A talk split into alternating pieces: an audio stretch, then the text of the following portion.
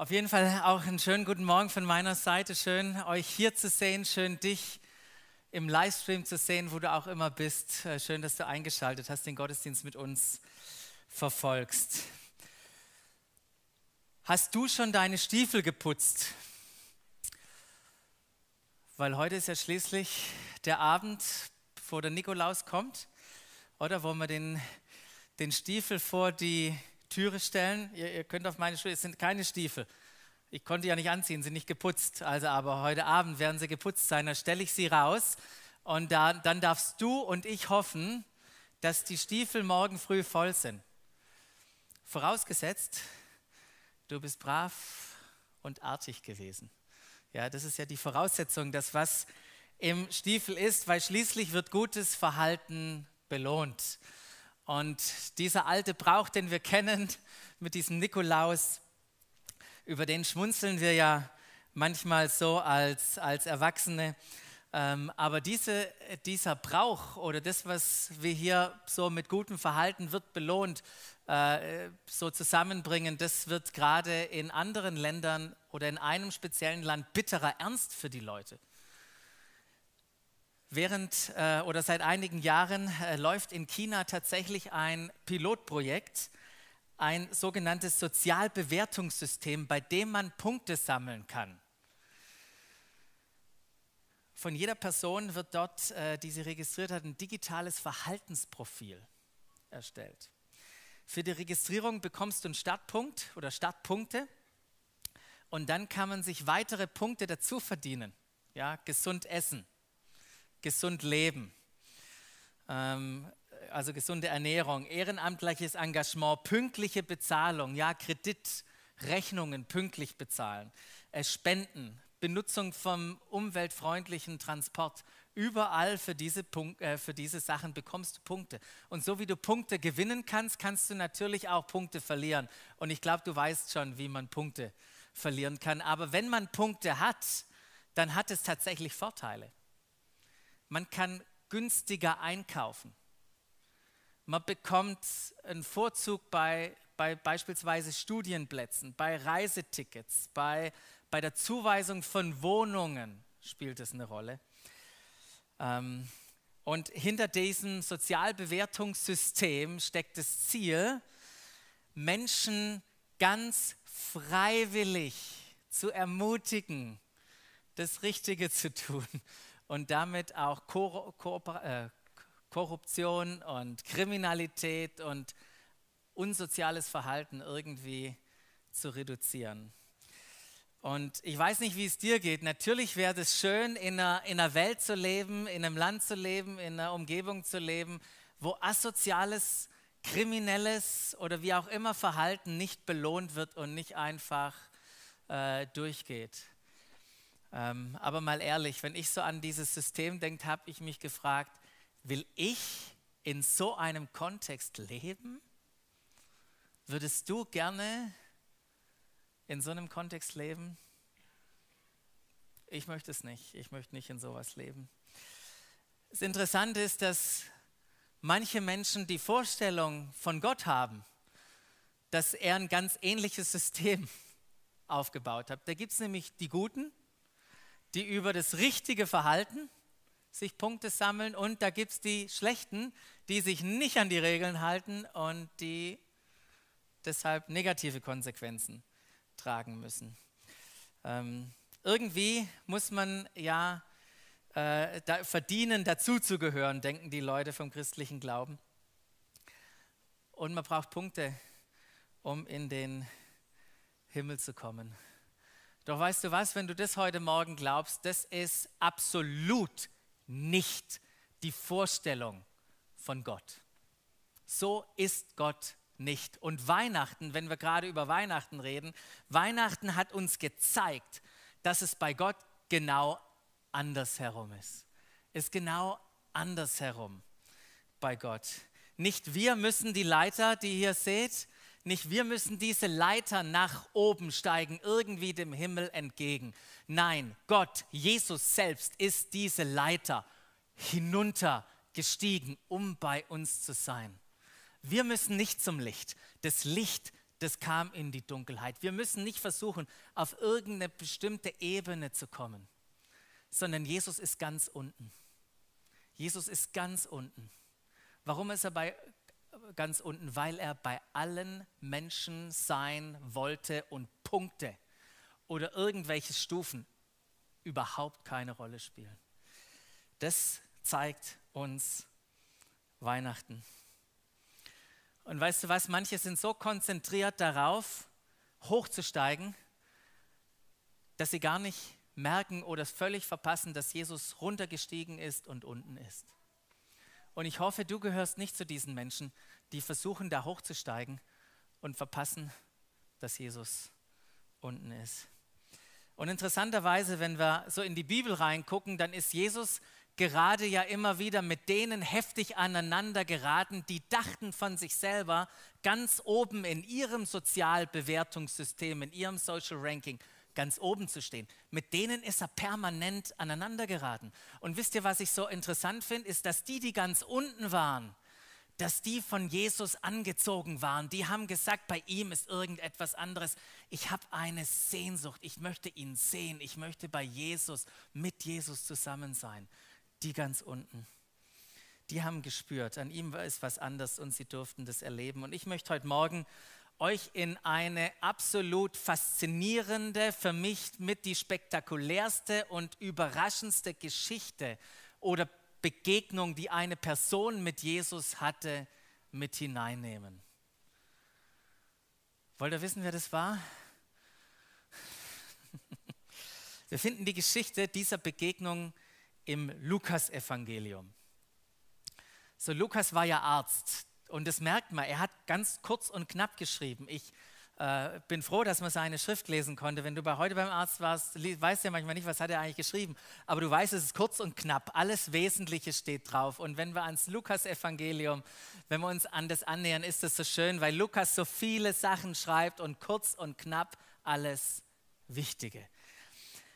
Und äh, Lukas nimmt uns, uns mit hinein in das Leben von Jesu und ich möchte an einen Punkt starten, wo Jesus am Ende seiner drei Jahre öffentlichen Wirkens mit seinen Jüngern zusammensaß und gesagt hat, Jungs, jetzt machen wir uns auf, um nach Jerusalem hinauf zu gehen. Es wird Zeit, damit sich dort alles erfüllen kann, was über mich, den Menschensohn, geschrieben ist. Und wie so oft, meine, die Jünger haben ge gehört, Jesus, was, was soll sich da erfüllen? Wir haben keine Ahnung. Aber die sind immer einfach mitgegangen. Und ihr Weg hinauf nach Jerusalem, von dort, wo sie waren, der führte sie mitten durch Jericho. Es gab noch keine Ortsumgehungsstraße. Mitten durch Jericho mussten sie gehen. Und als sie sich Jericho näherten, wurden immer mehr Menschen aufmerksam auf sie als Gruppe und hey, das ist ja Jesus. Und die Menschen haben angefangen, Jesus zu begleiten nach Jericho. Und als sie sich der Stadt Jericho näherten, war vor der Stadt ein Blinder.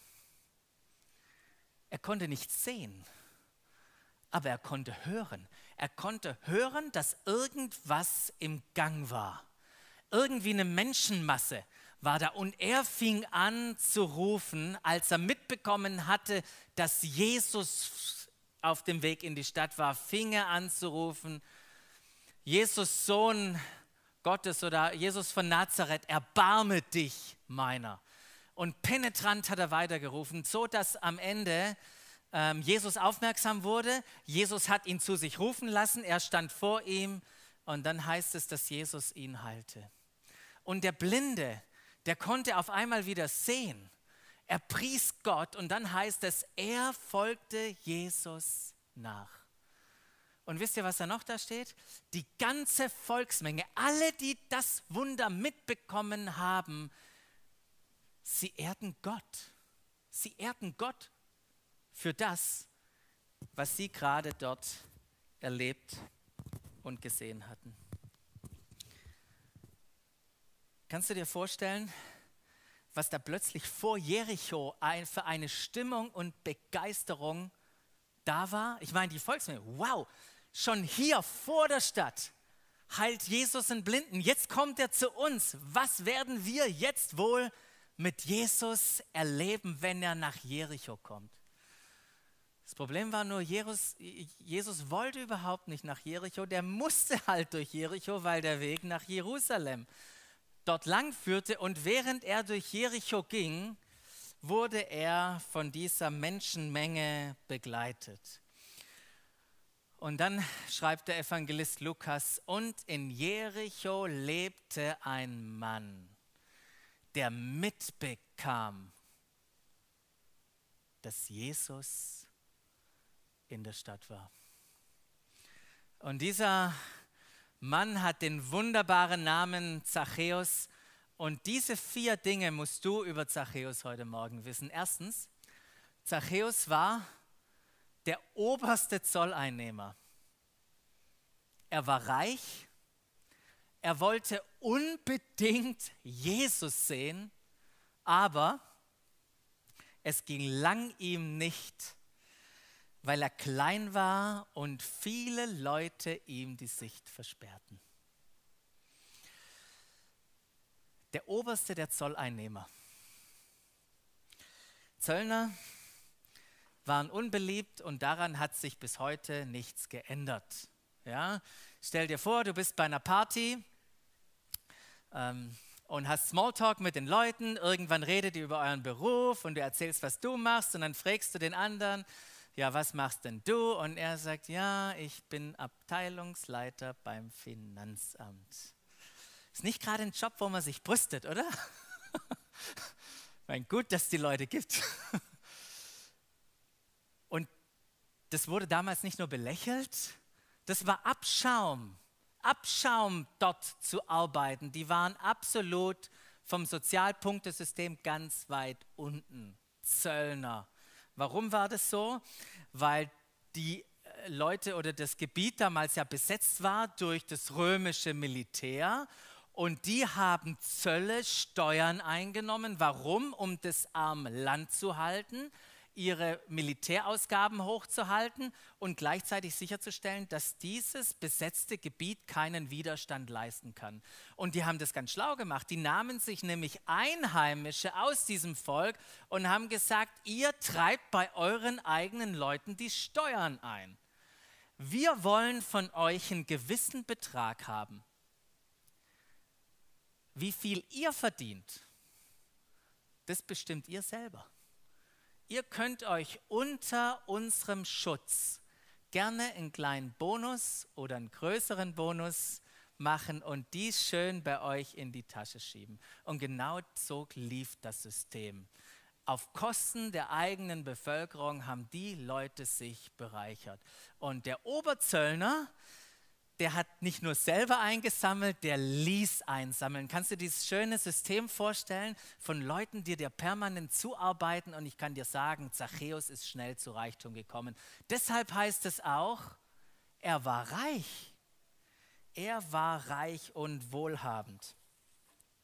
Jeder wusste, in welchem großen Haus Zachäus lebte. Und jedes Mal, wenn du dran vorbeigelaufen bist und dieses schöne Haus gesehen hast, dachtest du, wunderbar, ich habe es mitfinanziert. Das ist eigentlich mein Haus. Und er wohnt drin. Und wisst ihr was? Zachäus wusste das, dass er das Haus gebaut hat und alles, was er hatte, dass es Geld betrogenes Geld war. Er presst Geld, das sein Leben finanziert hat. Und wisst ihr was? Zachäus war es scheißegal, was seine eigene Familie oder sonst irgendjemand von ihm dachte. Es war ihm völlig egal, ob Menschen durch ihn und was er tat litt. Ihm ging es nur um Geld, um seine Identität und Sicherheit, die er dadurch hatte. Und ich weiß nicht, was mit Menschen passieren muss, um so abgestumpft zu sein. Vielleicht waren es Worte, die ihn schon früh in seiner Kindheit getroffen haben. Ja? Wahrscheinlich war er der Kleinste und wenn sie in der Schule Basketball gespielt haben, hey Zachäus, sorry, du bist der Letzte, den wir wählen. Und das ging ihm vielleicht immer so. Und jetzt war die Möglichkeit, ich zahl's denen heim. Ich zahl's denen heim, die mich unterdrückt haben. Aber für diese Menschen war, Zachäus, äh, war Zachäus der Sünder. Es war der Sünder und er war ganz unten im, so im Sozialranking. Doch, wie ich das gerade am Anfang gesagt habe, wie so viele Menschen, die ganz unten waren, hatte Zachäus diese, diesen Wunsch, diese Sehnsucht in ihm verspürt, ich will Jesus sehen. Ich will sehen, wer er ist. Mit meinen eigenen Augen. Aber es ging nicht. Es ging nicht, weil er klein war. Weil die Leute ihm die Sicht versperrten. Weil sie ihn zurückdrängten. Weil sie ihm Ellenbogen mitgaben. Weil es für ihn auch wahnsinnig gefährlich ist, einfach sich in eine Menschenmenge zu begeben. Wo man nicht weiß, wo irgendeiner drin ist, vielleicht mit einem Messer, der ihm irgendetwas antun will. Das war seine Situation. Er konnte nicht zu Jesus. Er konnte ihn nicht sehen. Aber er wollte ihn unbedingt sehen. Er wollte ihn unbedingt sehen. Und dann tat Zachäus etwas Unglaubliches. Was er tat, ist, er lief nämlich voraus. Stellt euch das vor, er lief, er rannte voraus und kletterte auf einen Maulbeerfeigenbaum. Und wisst ihr, was er wusste? Er wusste, dass Jesus dort vorbeikommen muss. Und er hoffte dann, Jesus sehen zu können. Ich weiß nicht, ob ich auf den Maulbeerbaum, Maulbeerfeigenbaum gestiegen wäre. Wärst du es aus Sehnsucht? Wärst du hochgestiegen? Die Sehnsucht, Jesus zu sehen, war so stark in Zachäus, dass er sich lächerlich gemacht hat. Anders als heute wir über die Werte Freiheit und Toleranz und hey, solange niemand anders stört, lass ihn doch auf den Baum klettern. Nee, dort waren damals die Werte von, von Ehre und Würde. Kein Erwachsener rennt. Das machen Kinder. Kein Erwachsener klettert auf den Baum. Wie, wie unwürdig ist das denn? Aber ihm war das völlig egal. Er wollte Jesus sehen und dafür nahm er alles in Kauf. Und interessant ist es, dass Lukas, der Arzt, ja hier an dieser Stelle auch schreibt, es war ein Maulbeerfeigenbaum. Und das ist ganz bewusst gewählt. Einmal, weil ein Maulbeerfeigenbaum ein sehr dichtes Blattwerk hat auf der einen Seite und gleichzeitig auch weite, niedrige Äste. Auch ein kleiner Mann wie Zachäus konnte hochsteigen, konnte sich da wunderbar verstecken, um erstens nicht von Jesus und zweitens auch nicht von der Volksmenge gesehen zu werden. Er wollte einfach gucken.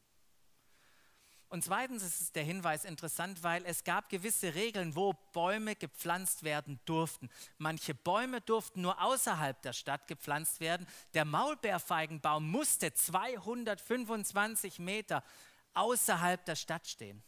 Er wartete also draußen, außerhalb der Stadt, am Weg von Jericho nach Jerusalem auf Jesus. Und Jesus war durch Jericho gezogen und wurde immer noch auch, auch außerhalb von der Stadt, von der Volksmenge begleitet, die richtig enttäuscht waren, dass er nicht da geblieben ist und weitere Wunder getan hat. Nein, er ist gegangen. Doch dann bleibt Jesus plötzlich stehen. Bleibt stehen genau an der Stelle, wo der Baum ist, wo sich Zachäus versteckte. Und Jesus schaute hinauf. Jesus schaute hinauf. Und vielleicht bist du heute Morgen hier oder hast den Livestream angeschaltet und wolltest einfach nur mal gucken gucken wie Zachäus. Und es ist völlig okay, einfach zu gucken. Aber ich möchte sagen, Jesus sieht dich. Jesus sieht jeden Menschen. er sieht dich. Und Jesus schaute hinauf und rief, Zachäus, Zachäus. Er hat ihn nicht nur gesehen, sondern er kannte seinen Namen. Und wenn du auf dem Baum gewesen wärst, er hätte auch deinen Namen gekannt. Er kennt unseren Namen. Er weiß, wer wir sind. Und mittlerweile haben die Leute, die Menschen, die um Jesus waren, auch Zachäus entdeckt. Und wisst ihr, was sie dachten? Zachäus, du Idiot, was machst du? Das ist so, so peinlich. Du machst dich lächerlich. Und, und, und, Jesus, das ist übrigens der Typ, von dem wir dir berichtet haben, der uns alle ausnimmt. Ich hoffe, Jesus, dass du den jetzt wahrnimmst und ihm richtig mal die Leviten liest. Und was macht Jesus? Jesus überrascht alle und ruft oder rief Zachäus, Zachäus, komm schnell herunter, ich muss heute, ich muss heute in deinem Haus zu Gast sein. Und Zachäus konnte es kaum glauben. Was? Bei mir? Weißt du, wie viele Punkte ich habe? Gar keine. Und Jesus sagt, ich muss. Ich muss. Ich habe dieses starke Drängen anzuhalten auf meinem Weg nach Jerusalem, umzudrehen und mit dir in dein Haus zu gehen, dort zu essen und zu übernachten. Ich muss, ich habe so ein starkes Drängen, das zu tun. Wisst ihr, mit dieser Einladung verdeutlichte Jesus, ich sehe dich, ich sehe dich, Zachäus, und du bist wertvoll und ich schätze dich und ich möchte heute eine Freundschaft mit dir beginnen. Das war die Bedeutung dieser Einladung, wo sich Jesus selber eingeladen hat bei ihm. Und, und alle waren schockiert. Alle, die rumstanden, waren schockiert. Da heißt es, die Leute, äh, oder nee, halt erst heißt es hier, äh, Zachäus ging so schnell er konnte. So schnell er konnte, stieg Zachäus runter und, und, und rannte nach Hause und nahm Jesus voller Freude bei sich auf. Und alle, die drum waren, alle, die drum waren und das erlebten und das sahen, die sagten, wie kann er sich nur einen solchen Sünder, einen solchen Typen, der so niedrig ist in unserem Sozialbewertungssystem, wie kann er sich nur bei dem einladen?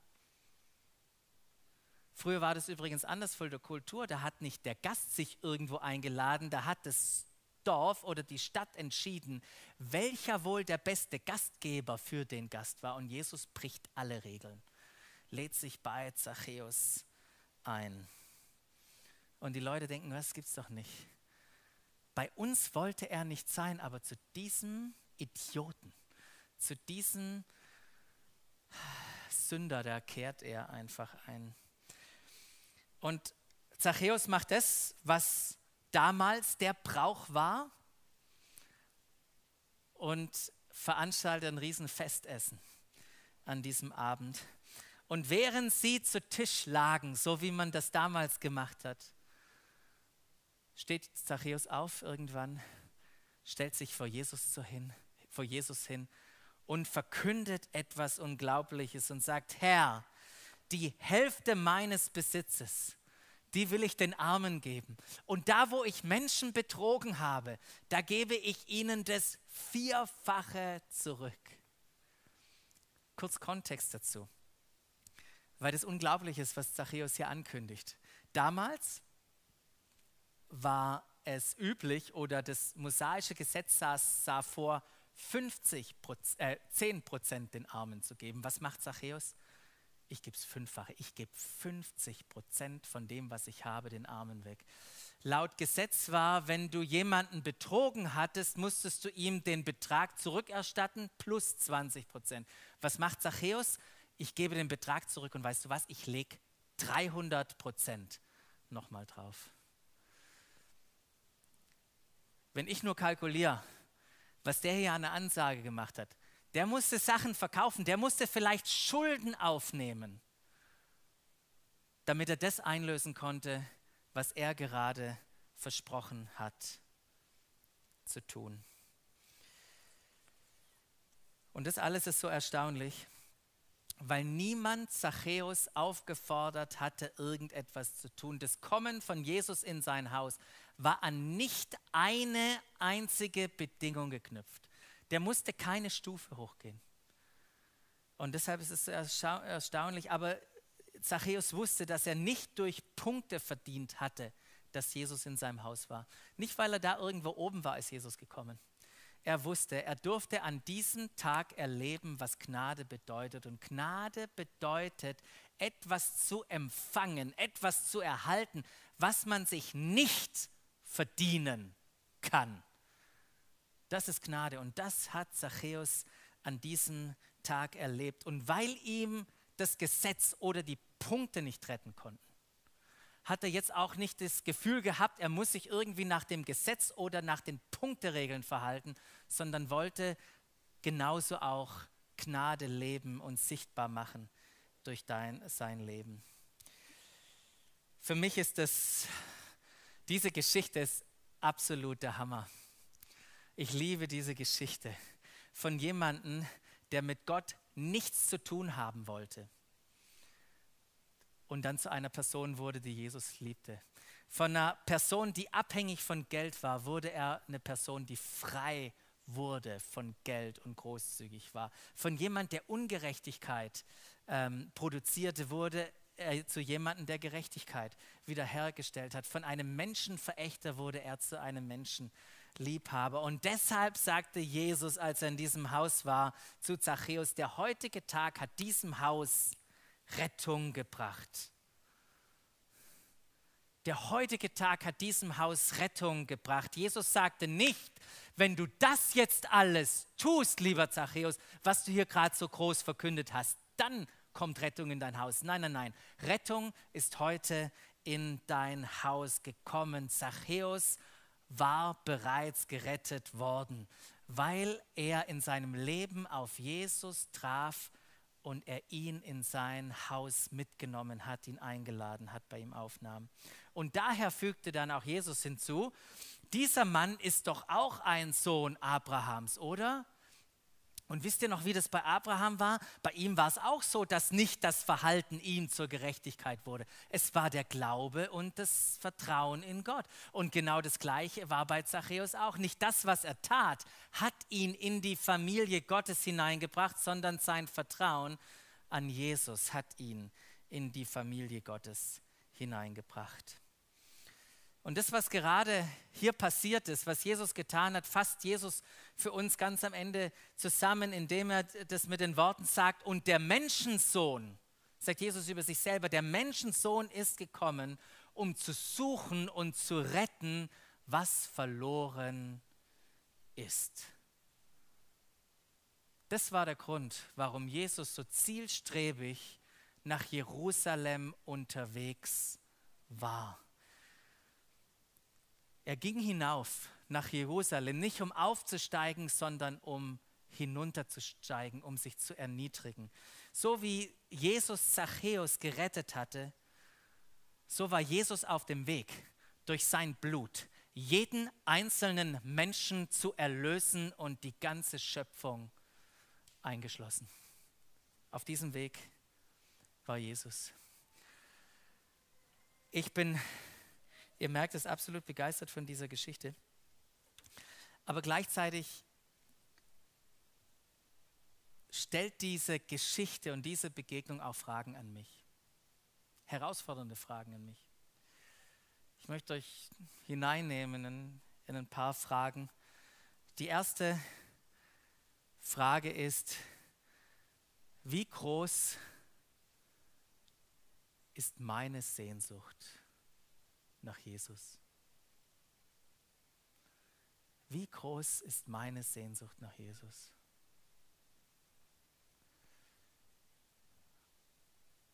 Und wir alle sind versucht, das so schnell eine Antwort zu finden, aber ich möchte dich herausfordern, dir wirklich das mal zu überlegen, wie groß ist deines, meine Sehnsucht nach Jesus und an was mache ich das fest?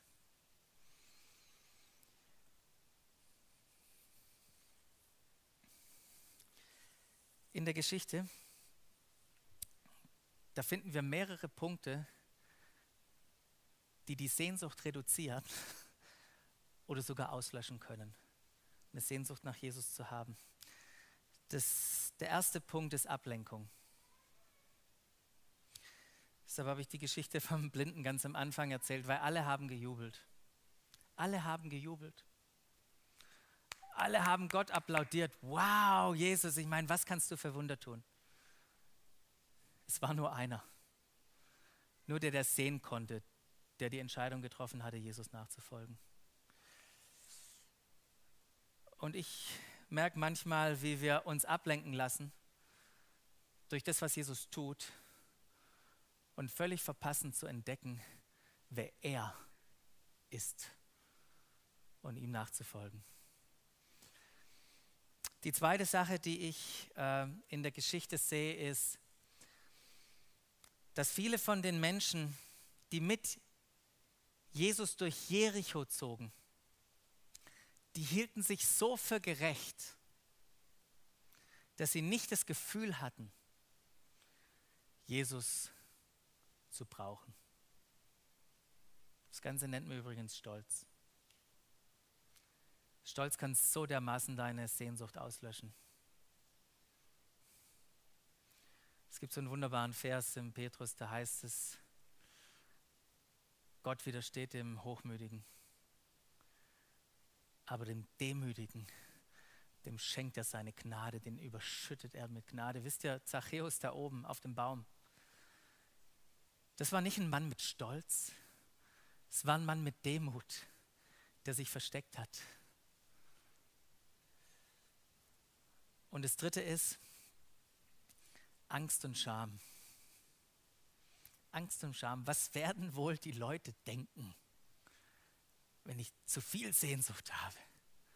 Ich weiß nicht, ob es zu viel Sehnsucht gibt. Was werden wohl die Leute denken? Und das andere ist mit dem Scham, ich kann mir nicht vorstellen, dass, dass Jesus, dass er sich für mich interessieren könnte. Aber sei dir gewiss, er sucht dich, weil du wertvoll bist. Und er sieht dich, wo auch immer du bist. Und er kennt deinen Namen. Und er sehnt sich, mit dir zusammen zu sein. Das ist unser Jesus. Und die zweite große Frage, die ich mir stelle bei Zachäus, ist, wo versuche ich mich noch selbst zu ändern? Wo versuche ich mich noch selbst zu ändern? Wo versuche ich immer noch die Leiter hochzuklettern? Und wenn ich so diese Geschichte anschaue, dann entdecke ich mich, entdecke ich mich da manchmal wieder. Manchmal in dieser Selbstbezogenheit, ganz am Anfang von Zachäus, ich meine, es ging um ihn. Oder auch bei den anderen, die so ein unbarmherziges, ungnädiges Herz hatten. Kann man sich ja gut wiederentdecken, oder?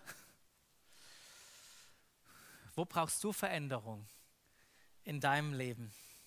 Von was würdest du gerne befreit werden? Was sind die Sätze, vielleicht die Lügen und Wahrheiten, die in deinem Leben drinstecken? Die falschen Bilder. Wisst ihr, Zachäus wurde frei und wurde verändert aber nicht nur in seinem Verhalten, es ging viel, viel tiefer bei ihm. Durch die Begegnung, die Zachäus mit Jesus hatte, wurde sein komplettes Weltbild auf den Kopf gestellt. Sein bisheriges Mindset war, wenn du dich richtig verhältst, dann gehörst du dazu und du bist einer von uns. Streng dich an, sammel Punkte, dann gefällst du Gott. Dein Verhalten Deine Punktzahl bestimmt deine Identität. Und wenn du sündigst, bist du ein Sünder. Das war sein Mindset, das er hatte. Doch dann tauchte Jesus auf. Und Jesus, wisst ihr was, der war überhaupt nicht an seinem Verhalten oder an seiner Punktzahl interessiert. Er sprach nicht mal mit ihm darüber. Er erwartete nicht von Zachäus irgendetwas zu tun, um irgendwie Eindruck zu schinden. Wisst ihr, Jesus kam nicht, um das Verhalten von Zachäus oder dein, nur lediglich dein Verhalten zu verändern. Er ist gekommen zu Zachäus, hat ihn gesucht und gefunden, um ihm eine neue Identität zu schenken. Deshalb ist Jesus gekommen. Der heutige Tag, heißt es da, hat diesem Haus Rettung gebracht.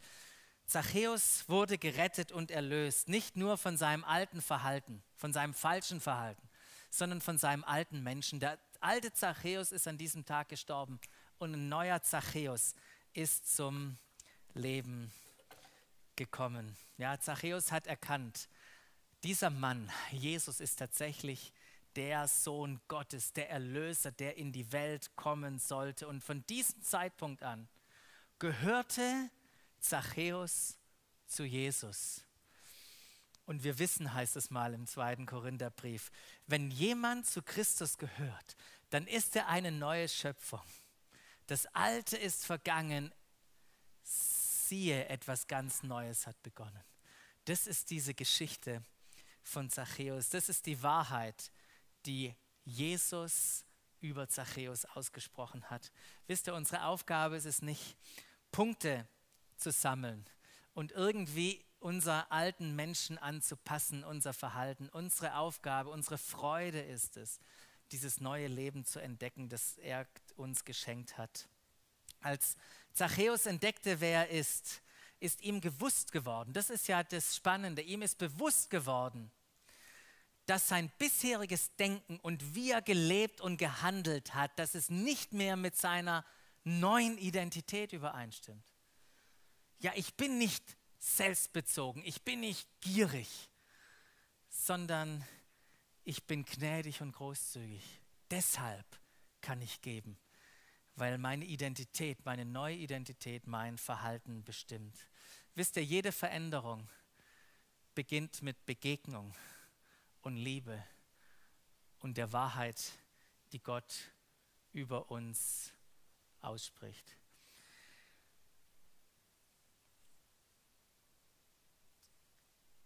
Wie kam es zu der Veränderung? Genau, ihr dürft gerne hochkommen, alle die hier. Das war so meine dritte Frage noch ganz kurz. Wie kam und wird die Veränderung über mich hinausgehen, was ich erlebt habe? Das fand ich so spitze beim Zachäus. Was kann er nun in seinem Leben tun, um selber Licht zu sein, um dieses Licht in die Dunkelheit zu bringen? Und was ich bei Zachäus so merke, ist, das, wie Gott ihn gebrauchen will, das liegt gar nicht so weit von seiner Vergangenheit entfernt. Ja? Manchmal benutzt Gott genau diese Punkte, die wir erlebt haben, um ein Segen für andere Menschen zu sein aber auch in dieser Weihnachtszeit, Weihnachten neu erleben. Was könnte etwas sein, wo du jemanden überrascht, so wie Jesus Zachäus überrascht hat oder dann Zachäus alle Leute überrascht haben um ihn herum? Was könnte etwas sein, wo du jemanden überrascht?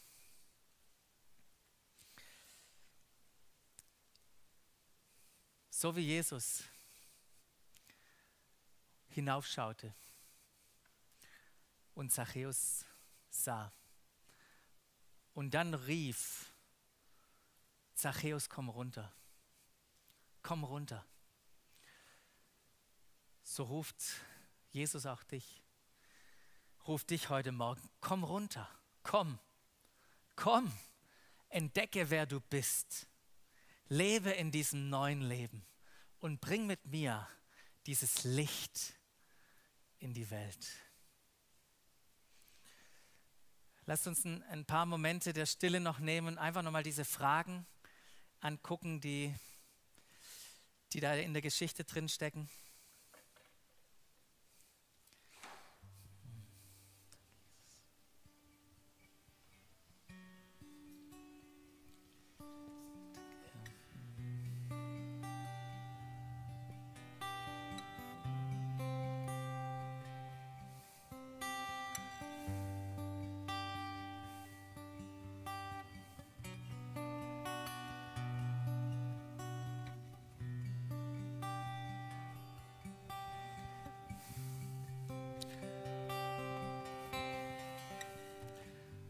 Es dir heute Morgen eine Hilfe ist, hier oder auch zu Hause,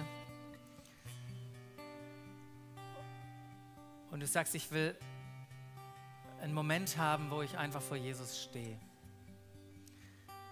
wo ich seine Worte über mein Leben höre, wo er mir begegnen kann und ich ihm diese Sehnsucht auch ausdrücken möchte, dass ich ihm begegnen möchte, dass ich von ihm hören möchte. Wenn dir das hilft heute Morgen, dann, dann steh doch einfach auf, wo du bist und sag, Jesus, ich stehe hier vor dir. Ich habe eine Sehnsucht nach dir, nach deinen Worten. Und dann höre, dann höre, was Jesus dir zu sagen hat.